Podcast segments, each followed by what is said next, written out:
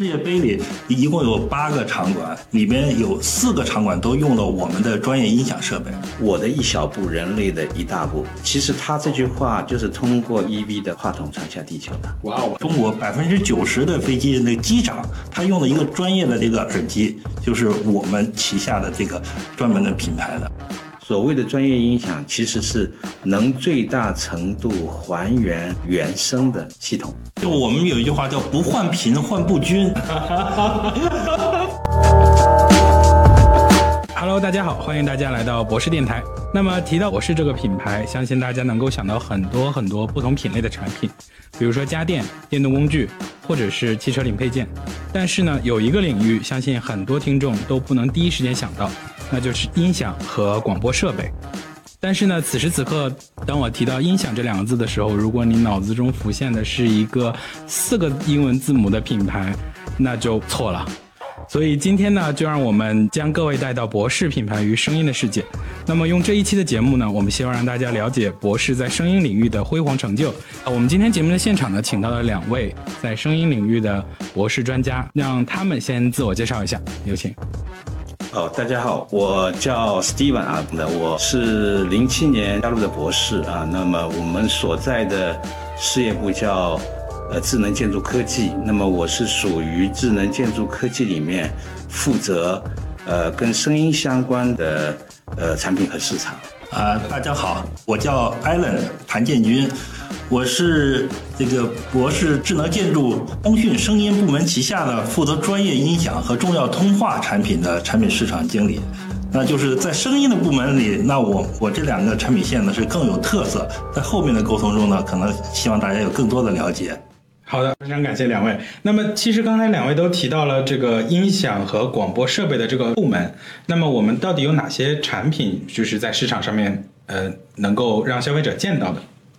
呃，严格意义来讲的话呢，我们这个事业部所做的声音的产品呢，基本上都是 to B 的业务，呃，几乎没有 to C 的产品。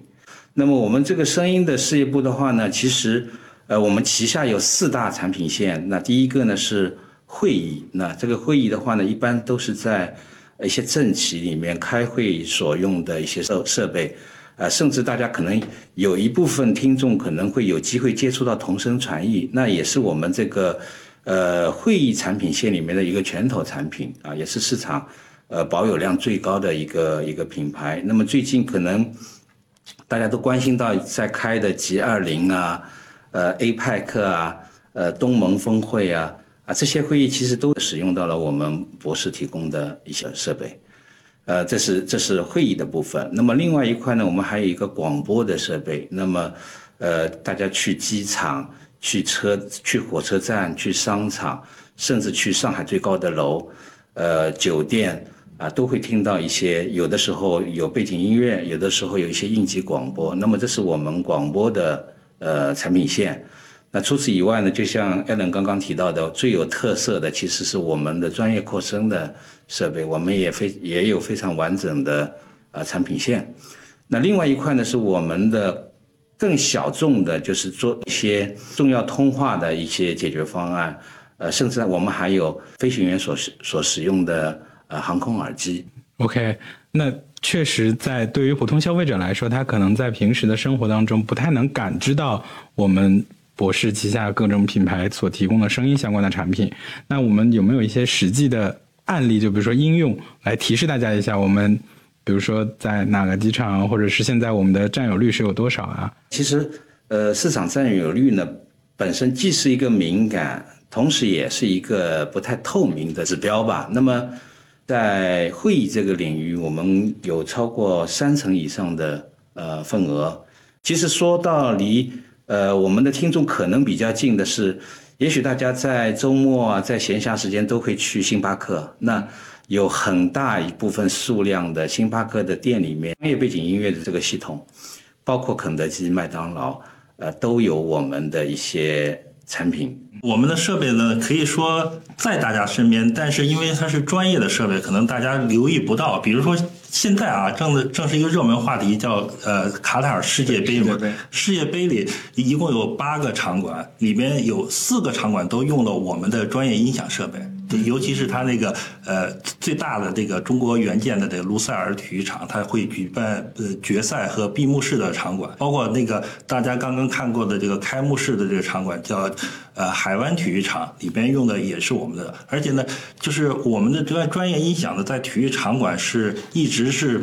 呃，享有盛誉的，你刚才这市场占有率嘛，这个我可能不好说，但是我可以举些例子，像当时南非世界杯，一共十个场馆里，都是有九个都是我们的，包括中国的一些正在建设的一些很很大的体育场馆的项目，像呃明年要召召开的亚运会啊，包括它的主体育场和其他八个场馆也在用我们的专业音响，还有上海的万体馆正在改建的，还有北京的呃呃工人体育场正在建设中的。除了体育场，包括一些其他的专业场所，可能大家可能会接触到，但是不一定能感触到这个，毕竟不像家用的设备。另外呢，还有就是我们有一个航空耳机业务。其实大家经常坐飞机旅游，实际上这这些大家坐的飞机里，可以说啊，尤其在中国，百分之九十的飞机的那机长他用的一个专业的这个耳机，就是我们旗下的这个。专专门的品牌的，所以因为这个耳机看上去跟我们听 HiFi 的音乐的差不多，但是它有它是叫重要通话系统，它要保证在紧急情况下都能。那个信号完整，然后通对是流畅，要要很可靠的。比如说高温啊、低温或者摔呀，不能造成损坏。我给你举个例子，其实当时国庆的时候有个电影叫《中国机长》，对，这电影里你要注意拍。我们是有职业病，看这个一看是飞机，然后机长戴戴的耳机就是我们旗下的这个专业的这个耳机，它就保证在紧急的情况下还能跟塔台啊这个是。可靠的实时通话。呃，因为飞机飞上天以后，它其实最重、最注重的是安全性，所以说这个设备本身它的电路、它的电子部分不能对飞机的其他的电子的系统产生任何潜在的伤害，所以它的整个认证的要求是非常严格的。嗯。呃，甚至是呃，这个产品的销售它本身是非常特殊的，就是我们卖去哪里。卖给谁，他每一单都要有可以追溯的，而且他是从从下订单就像工厂上生产开始，就整个流程每个全环节都要监监控它的这个呃运输和它的交付的过程的。OK，听二位刚才解释我刚刚那个问题是，呃，博士是作为一个。呃，有一个大的品牌，但是旗下其实有很多子品牌来来支撑这些不同的品类，对吗？那我们要不要给给观众都科普一下，我们大概有哪些不同的品牌？呃，我们应该也是博士旗下为数不多的拥有众多子品牌的这样的一个一个事业部。呃，就单单我们通讯系统而言，我们管现在有五个品牌。那我们的会议、我们的广播，呃，使用的是博士的品牌。啊，我们的那个专业音响的话，下面有两个品牌，一个叫 EV Electro Voice 啊，另外一个叫 Dynacall 啊，这是德国血统的。那么在重要通话这一块，我们还有另外两个品牌，一个叫呃 Telex 啊，一个叫 RTS。其实您说的这些名字，可能对于我们来说，确实在生活当中都很陌生，对。但其实听刚才二位说，其实，在全球范围当中，我们的音响啊，不管是音响还是我们的耳机，还是这个会议的这个系统，都是用在非常非常重要的一些，不管是大型的体育场馆还是重要的会议当中。那么，根据二位的经验来说，为什么就是嗯他们会选择我们呢？我觉得是一个综综合因素。那首先。呃，我们的确是每一个品牌，呃，在这个领域内，呃，是其实是的确是有很长时间的耕耘和积累。那么，啊，另外一个的话呢，其实是呃，博士其实越现在越来越多的去注重客户的需求。那我就以会议来说，那会议的话呢，其实我们是整个行业内，呃，也许是价格最贵的，啊，但是呢，我们的市场占有率一直是。领先的那原因是什么呢？在 G70 这样的一个场合开会，呃，开会的时候，当一个领导在发言，如果说这个会议系统不能够有效的去传达他的声音，传递他的声音，你可以想象这是一个非常严重的事故。那么在这样的场合的话呢，他会把呃会议本身的安全可靠性放在第一位。那么与此同时的话呢，博士近几年我们在工业设计这一块的投入也是非常大的。我们的设备看上去就是说跟跟跟环境也好，它显得非常的庄重肃穆，跟整个会场的气氛非常非常贴切。那这样的话也会是受到呃用户的青睐。嗯，对我我可以介绍一下，就是专业音响，因为我们专业音响主要用的是一个 EV 这个品牌啊，有时候大家可能。去看一些啊，你你你，对，现在此时此刻，老罗的这这支麦克风就是我们 EV 品牌的一支专业麦克风。对，这个话筒是很很经典的，但包括这个前不久一部电影，美国一个电影叫《头号玩家》嘛，里边的那些重要的主播，他们用的都是这一款话筒。的品牌历史九十多年，它一是一九二二年成立，它现在近百年的历史，而且它是行业内就不多的一个厂家，它同时能生产驱动单元，就是。比如说话筒的振膜和喇叭的单元，还有它的箱体设计，还有它的整个系统设计，并且它结合了这个电子设计在一身。在在中国啊，曾经有一个不成文的一个呃呃调侃也好，笑笑话也好，就 EV 等于是中国专业音响音响界的黄埔军校。就是他进入中国以后，他把他的一些理念，还有他的一些系系统设计，还有他的一些施工工艺也好，一起介绍给中国市场，然后带动了整个中国市场行业，行中国国产就是在这个行业也带动了这个行业的发展。对的，对的。EV 它曾经有一款话筒。他是曾经在奥斯卡奖，就因为他的发明创造，在奥斯在奥斯卡奖拿过小金人的。哦。因为我们以为奥斯卡奖奥斯卡不是指这是给演员，对，给演员、编剧，但是他就因为他这款话筒产品当时是一个技术革新，所以当时把这个小金人也颁给他了，并且当时当时的很多技术沿用到现在。刚刚艾伦提到我们的话筒的一个技术，它其实有一个专有的名词叫哼声抑制线线圈。这其实是博士呃 EV 发明的，那么到目前为止，这个标准仍然是一个行业的一个一个标准。那大家可能也许听到过一句话，叫做“我的一小步，人类的一大步”。啊，那就是美国的宇航员斯特朗登月的时候说的那句话。那其实他这句话就是通过 EV 的。话筒传下地球的，哇哦，竟然有这么多！对 对，EV 品牌曾经也是猫王的御用的话筒，那包括呃还有像呃马马丁路德金发表我有一个梦想这个演说的时候，他也是用的 EV 的话筒，所以其实 EV 在这个专业扩声那个圈子里面里面是非常非常有呃江湖地位的。刚刚 Allen 说我们是。自己做单元，其实，在专业扩声的厂商里面，有能力自己做单元的呃公司，其实就是一个实力的象征。啊，我们是本身，我们非常擅长于还原这种空灵的高音。我们的高音是叫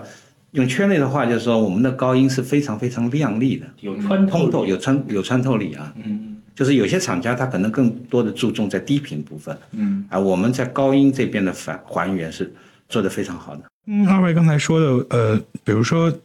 我我们的这些音响设备，其实主要是在一个就是在这种很大型的，而且是很就固定的这种场所，因为大型体育场。比较有挑战。首先，它的声学环境就很挑战。对，其实这也是我想问的问题，就是是不是我们从体育场建设的时候，我们就在介入了？呃，声音本身它其实是涉涉及到两个方面。很多人以为就是说声音好不好取决于设备，嗯，很多人都会忽略环境的因素。对。而这个体育场的建造的话，在国内的很多前期的规划阶段，它这个是很大的制约于它的预算。我们称为声音叫电电声和健身建筑声学。那么它在健身上上花的钱会比较少，那这样的话造造造成什么呢？造成这个环境也许就是一个糟糕的环境。嗯。那么你选择再好的电声的系统，也许最终呈现的效果并不一定是最理想的。嗯。啊，所以这里面其实有有怎么说呢？有有误区。嗯，那么有很多人很多不不了解状况的业主啊，说这个声是最终的这个声学的呃性能很差，是就责怪到设备问题。那其实有很多是健身环境造成的。那么呃，我们也很欣慰的发现，就是说现在国内国内的一些大型场馆的设计在声学这一块。呃，升学建筑升学这一块的投入越来越大，无论是工体工呃北京的工人体育场也好，上海的万体馆，它都进行了翻新改造。其实这个改造的很大的一部分是在改善呃升学的环境。那这样的话呢，能够让这个电电子的部分安装完以后，最终能够形成一个呃最好的效果。实际上啊，我在 EV 的专业产品线上。还有很很大的一块，我们叫 portable speaker，叫便携应用。这里是更我们更卖的更好的一块，也是更大的一块。尤其它在这个同类别，在北美是销销量第一的。刚才提到这个便携的音响设备，让我想到是类似于广场舞的那种音响。本质来说是可以说是一样的，你可以说是一种非常高级别的这种。但它主要的应用场景是在。因为像国外有很多个人的乐手，或者一或者 DJ 或者制制作人，他们比如说他们的车库乐队，或者他们自己排练，他自己弹吉他，他自己需要这种。呃，这种呃个人的乐器也同时也能进行表演啊。他也是在专业领域，他也是专业的人，然后来选择我们对产品。对你可能你觉得我家里有个蓝牙音箱用用也可以了，但是蓝牙音箱你没办法表演呀。所以其实呃，我有点好奇，就是二位因为都是长期跟声音打交道的，那么比如说，就什么样的声音才是一个好的声音？应该这么说，就是对于不同的应用场合，它对声音的要求是不一样的。对于会议来讲的话，首先一个人声的还原，它动态本身不是很大的。嗯。那么在这样的情况下，只要你清晰的还原，并能稳定可靠的工作，稳定可靠，甚至排在声音的前面。对于广播而言的话呢，你可能跑到有些机场听到，你呃有很多的声音，有很多的回声，嗯，最终导致。你听不清楚，在这个领域呢，我们的专专用的词汇叫语言清晰度，嗯啊，那么在机场在广播这个应用的环境里面，它语言清晰度是最重要的。对，我之前好像听说过一个理论，就是如果你同时听到三种声音，其实对于你的大脑来说，你是什么也听不到的。对，那么在专业音响领域，我们为什么说叫做专业音响？其实我们有一个不成文的一个评估，就是说。所谓的专业音响，其实是能最大程度还原原声的系统。那么，大家平时所使用的一些音响设备，无论是 HiFi 的也好，还是个人的也好，它其实并不是专业的范范畴。嗯，它是经过很有的是经过一些后期处理的，嗯，或者是一些渲染的这样的一些器材。嗯，啊，那。所以在专业音响领域，像包包括体育场，我们可能更讲究的一方面是语言清清晰度，但是当这个场馆又要要进行那个呃文文文艺节目的表演的时候，那他可能会更追求一个动态啊，或者是一些呃各种频率的这种呃音频的配合啊、平衡啊等等。这些问题，那就是听二位讲，因为我能联想到，比如说像在汽车里面，我们是有软件架构师，然后他是就是把整个这个就所谓的 EE architecture，把这个所有的架构全部都排布清楚。那其实，在比如说声音这个行业，就在音响这个行领域里面，其实也是会有这样的一个团队或者是一个人，因为他是。就根据某一个环境，然后去排布所有的产品，然后能让所有的声音发挥出最好的效果。非常好。实际上，我们的技术团队很大一块工作，就用这个专门的这个电脑设计软件，在电脑里先建立一个声学模型，嗯，就是我们叫意思软件，就是它的这个建筑模型的长、宽、高的尺寸都是按照实际的，包括它预测有可能用什么材料。都都赋予到这个模型里，嗯，然后把我们期望的这个音响设系统放在放在这个模型里，然后看怎么样拍是最最对，怎么如果用什么样的型号、什么样的数量得到的效果，它也会预估一些呃重要的一些参数。那其实如果是这样的话，我可以用一种比较通俗易懂的方法来给你解释，嗯，就是说你有一个房间，嗯。你现在要装灯，嗯，你可以选择射灯，你也可以选择条形灯，你也可以选择日光灯，对不对？那么其实房你有不同各种各样的房间，嗯，有些房间可能你要做展示作用的，那你可能需要用射灯，嗯，有些地方你是用睡觉用的，那你不希望有很很很亮很强的光源，嗯，那么体育场也一样，对体育场而言，它最终希望呈现的效果就是一个均匀的光线布满全场，嗯。你可以把音箱理解成一个个射灯，嗯啊，那每一个音箱的话，因为其实距离越远，它的挑战越大。嗯，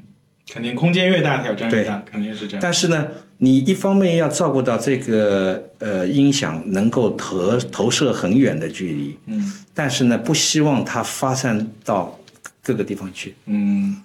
那么，当有很多个这样的音箱在一起的时候，你要照顾到，就是说每一个音响它的覆盖的区域的重叠的部分，不要此消彼长，不要互相抵消。所以，所以这是一个很很很严格的。所以就我们有一句话叫“不患贫，患不均”，因为 就是说不换不怕你缺，因为还有一些调节的手段来进进行有前级的设备进行一些调调节弥补。但是你不均的话就没办法调整，因为比如说我一个场地里，我一个音乐厅里，有的地方声音特别好，有的地方不好。如果大家都是一致的不好，我可以还调调调频响，调调前级设备，让它变得尽量好一些。但是如果有的地方好，有的地方不好，那就像跷跷板一样，按下葫芦起来瓢。所以我们很重要的一点就是，你看专业的人他听音响他怎么听呢？就是一般我们呃家里听一般都叫皇帝位，就挑一个最好位置坐在那听。你可以看一下，就是我们在一些演示的时候，那些专业人他在场地里来回走。他首先要，他要听各个位置的声音是不是都一致，嗯很多音响实际上它就是你可以在中间一条线上觉得声音还不错，但是你稍微偏一点，对，它就就变了，对它就不好了，它就是均匀度做的不好。就是哎，但如果环境真的很差，设备能够弥补吗？能，呃，因为其实机场就是一个很好的一个例子，就是说，因为你你你也知道，知道很多机场你也去过，大理石的地面，嗯，玻璃的那个窗窗户对，吧？落地的就是从上到下的，那这是一个天然的很糟糕的一个健身环境。嗯，那么如果传统的做法，你要装很多喇叭，那么清晰度肯定是一个挑战。那么我们也会有一些特别的设备，就是能够应对这样的场地，我们能够控制整个声速的方向嗯。和和和那个角度，嗯，从而去就是呃避免就是声波去直接跟这个硬的呃硬的呃地面或者是呃玻璃片进行碰撞。那这样的话，能够极大的提高呃整个环境的声音的可动。刚刚呢，我们和二位专家讨论了博士在声音领域的各个品牌以及领先行业的产品。这些产品呢，不仅出现在各大体育场馆，同时也是国际重要会议、大型赛事当中必不可少的设备。那么，相信听完本期节目，大家还会有一些疑问，比如博士为什么不涉足家用音响领域？专业音响领域是否会面临什么挑战？对于我们这些非专业人士，在日常生活当中，我们如何能够保护听力，并提升自己的声音敏感度？那么在下期的节目当中，我们将会继续与二位专家讨论。锁定博士电台，我们下期再见。